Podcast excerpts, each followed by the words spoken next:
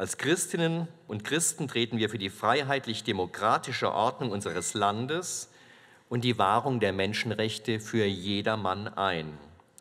Und wir treten damit auch allen ausdrücklich entgegen, die offen oder verdeckt gegen die Verfassung agitieren und agieren, gerade in diesem Jahr, in dem wir 75 Jahre Grundgesetz der Bundesrepublik Deutschland feiern. Hat Bischof Franz Jung auf der Jahrespressekonferenz des Bistums Würzburg gesagt. Berechtigte Sorgen der Menschen dürfen nicht populistisch vereinnahmt und zur Grundlage menschenfeindlicher Politik gemacht werden.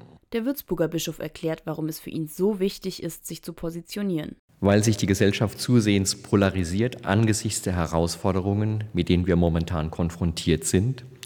Wir haben für unsere Satzungen festgelegt, dass Menschen mit radikalen, mit antisemitischen, antidemokratischen Gesinnungen in unseren Gremien keinen Ort haben. Wir stehen als Kirche für die Menschenrechte ein, für unsere demokratische Grundordnung und wir wollen, dass auch in unseren Gremien gut begleitet und Menschen in diesem Sinne motiviert und beeinflusst werden.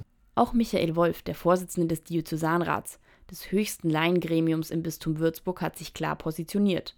Und zwar kurz nach Bekanntwerden des Treffens von Rechtsextremen in Potsdam. Also wir haben als allererstes Mal auch als Reaktion auf diese äh, Potsdamer Konferenz ein Statement des Vorstands des Diözesanrats äh, gegeben, wo wir uns ganz klar positionieren, dass eine solche Verhaltensweise aus unserer Sicht menschenverachtend ist und die natürlich jetzt unserer Idee in der Diözese mit der karitativen Pastoral vollkommen widerspricht.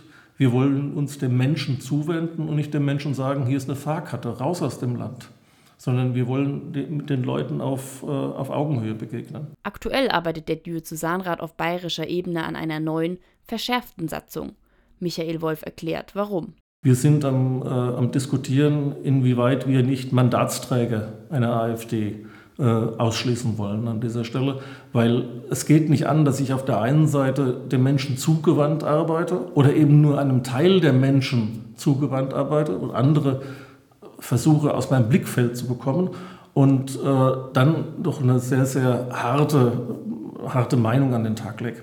Bischof Franz Jung schaut auch schon auf die Europawahl in diesem Jahr. In der Europawahl wird sich natürlich jetzt auch zeigen, wie sich Europa angesichts dieser Herausforderungen noch einmal positioniert. Wir wissen, dass auch da keine Einigkeit da ist. Ich glaube, umso wichtiger ist es hier, seine Stimme noch mal zu erheben und zu sagen, wir können die Probleme, die momentan da sind, nur auf europäischer Ebene, nur im gemeinsamen Schulterschluss angehen. Kein Land kann es für sich alleine, wenn es nicht sich auf die Position zurückzieht, Germany first oder sich komplett ausgrenzt aus dem Solidarverband. Das darf nicht sein.